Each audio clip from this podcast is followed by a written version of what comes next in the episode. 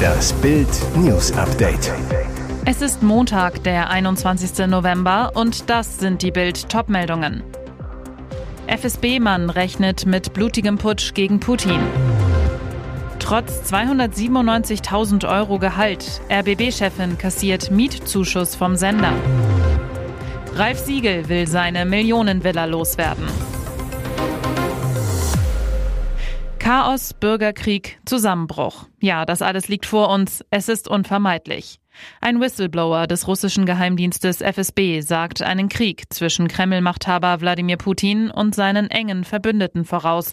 Das berichtet das US-Nachrichtenmagazin Newsweek.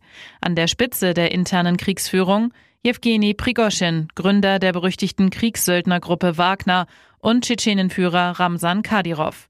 Das Nachrichtenmagazin bezieht sich auf Nachrichten eines russischen Geheimdienstagenten, der als Wind of Change bezeichnet wird und seit dem 4. März regelmäßig Nachrichten an den im Exil lebenden Menschenrechtsaktivisten Wladimir Uschechkin schickt. Diese E-Mails, so erklärt das Magazin weiter, seien der Redaktion in vollem Umfang zur Verfügung gestellt worden. Ein FSB-Experte habe ihre Echtheit bestätigt. Der Inhalt der Nachrichten? Beschreibungen über die Konflikte innerhalb des Kremls. Dabei im Fokus Prigoschin und Kadyrov. Beide gelten als politische Bedrohung für Machthaber Wladimir Putin und seine Macht. Aber, so schreibt der Whistleblower, es gebe in Russland kein Modell des einfachen Machtwechsels. Heißt, es käme zu einem gewaltsamen Umsturz und einem Krieg innerhalb des russischen Systems. Die umstrittenste WM der Fußballgeschichte ist eröffnet. Gastgeber Katar zeigt sich in einer knapp halbstündigen, pompösen Eröffnungszeremonie vor der ersten Partie gegen Ecuador, die mit 0 zu 2 verloren ging, weltoffen, tolerant und inklusiv. Dabei zeigte das streng muslimische Land vor der WM genau das Gegenteil. Katars Lügenshow. Tausende tote Wanderarbeiter, Diskriminierung von Homosexuellen und Frauen, Ignoranz gegenüber Menschenrechten. Davon ist keine Rede bei der Lügenshow. Erst verfolgt der Emir Tamim bin Hamad Al-Thani neben Blutscheich Mohammed bin Salman aus Saudi-Arabien, seinem Vater Hamad bin Khalifa und FIFA-Boss Gianni Infantino die Zeremonie. Dann lügt er in einer schmalzigen Rede die Welt an, gaukelt Toleranz vor. Al-Thani, Ab heute werden wir 28 Tage lang diesem Festival des Fußballs mit der Welt beiwohnen, in einer Atmosphäre menschlicher und zivilisierter Kommunikation. Er gaukelt weiter. Menschen verschiedenster Herkunft, Religionen und Ansichten werden sich versammeln, um dieselben fantastischen Momente zu erleben. Wie schön ist es, wenn Menschen das zurückstellen, was sie trennt, damit sie das zusammen feiern können, was sie vereint. Wenzel Michalski, Experte von Human Rights Watch im ZDF, die sprechen von Toleranz, die sie nicht leben. So ist es einfach nur eine hohle, kitschige Aussage. Riesenärger im RBB über die neue Anstaltschefin Katrin Fernau. Der ARD-Chef und WDR-Intendant Tom Buro hatte seine Verwaltungschefin zum Berliner Skandalsender geschickt. Ihr Auftrag? Nach den Protz- und Prunkskandalen für Ordnung in den Finanzen sorgen und den Ruf des öffentlichen Rundfunks retten. Jetzt musste die neue Intendantin gestehen, Trotz Topgehalt bezahlt der RBB auch ihre Zweitwohnung. Vor der Belegschaft hatte Fernau am Freitag Kassensturz gemacht, erklärte, 41 Millionen Euro muss der Sender in den nächsten beiden Jahren einsparen, weil Vorgängerin Patricia Schlesinger das Geld der Beitragszahler mit vollen Händen verprasst hatte. Nun wird das Programm zusammengestrichen, freie Stellen im Sender nicht nachbesetzt. Die Führungskräfte sollen auf 400.000 Euro Bonuszahlungen verzichten, verkündete Fernau. Doch dann wurde die Sparkommissarin nach ihren eigenen Zulagen gefragt. Fernau gestand, dass sie 1000 Euro pro Monat für ihre angenehme Wohnung nahe dem Berliner RBB Hauptsitz kassiert, trotz 297.000 Euro Jahresgehalt. Die Intendantin rechtfertigte sich mit ihrem Blitzumzug im September von Köln nach Berlin. Fernau, ich lebe mit zwei Koffern, hätte auch erst im Januar mein Amt antreten können. Am Sonntagabend räumte der RBB gegenüber Bild ein, dass Fernau sogar bis 1500 Euro monatlich für die Wohnung erhält. Hätte dieses Haus eine Stimme, es würde singen. Bild erfährt exklusiv, Hit-Komponist Ralf Siegel verkauft seine Villa im Münchner Nobelstadtteil Sollen für 14 Millionen Euro. Dafür gibt es 825 Quadratmeter Wohnfläche mit sieben Schlafzimmern, sechs Bädern, Wellnessbereich mit Pool, Sauna und Fitnessbar, Kamine, ein 2278 Quadratmeter großes Grundstück, dazu drei Garagenplätze. Der Clou sind viele musikalische Erinnerungen, denn dort komponierte Siegel viele seiner Lieder. Die Grand Prix-Legende zu Bild, es ist ein besonderes Haus. Mit seiner Frau Laura und deren Tochter Ruby war er im Frühsommer nach Grünwald umgezogen. Das Paar verkleinerte sich fürs Alter auf 600 Quadratmeter Wohnfläche. Siegel sucht einen besonderen Käufer.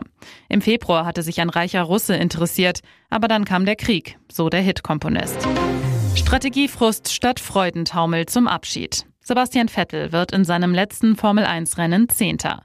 Er fährt zwar mit Glück in die Punkte, doch da war viel mehr drin. Und das macht den viermaligen Weltmeister richtig sauer. Vettel, ich hätte gerne ein paar Punkte mehr gehabt, aber ich habe das Rennen genossen. Grund für die magere Ausbeute? Falsche Entscheidungen des Teams. Vettel, wir hatten heute nicht die beste Strategie, das ist sehr schade. Doch, was lief schief? Anders als die Konkurrenz ist Vettel auf einer Ein-Stopp-Strategie unterwegs. Besonders am Anfang verliert der Aston Martin-Fahrer so viel Zeit und Plätze, die er am Ende nicht mehr aufholen kann. Vettel kann es eigentlich egal sein. Er hat alles gewonnen, was es zu gewinnen gibt. Ob er in seinem 299. Rennen nun Elfter oder Zehnter wird, es ist eine Randnotiz in den Geschichtsbüchern. Doch, so denkt Vettel nicht. So hat er noch nie gedacht. Ehrgeizig bis zum Schluss. Das ist Vettel. Fans und Kollegen feiern die Formel 1-Legende zum Abschied.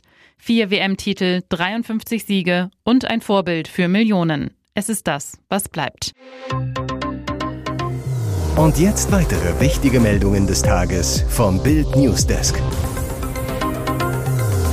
Das von Putin-Schergen kontrollierte Atomkraftwerk Saporischia in der Ukraine ist nach Angaben beider Kriegsparteien am Wochenende erneut beschossen worden.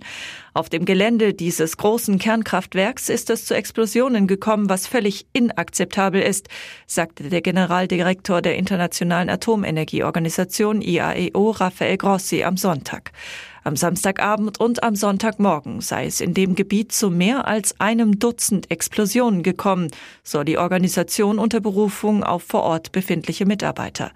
Der ukrainische Versorger Energoatom spricht von mindestens zwölf Treffern auf Infrastrukturanlagen des größten Kraftwerks Europas.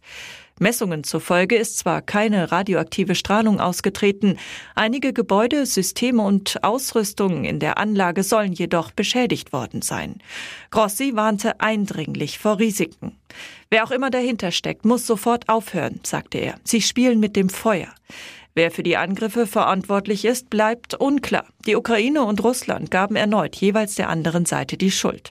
Grossi appellierte erneut an beide Seiten, eine Sicherheitszone um die Anlage einzurichten, in denen von Angriffen und Kämpfen abgesehen wird. Intensive Verhandlungen darüber mit beiden Seiten hätten leider bislang zu keiner Einigung geführt.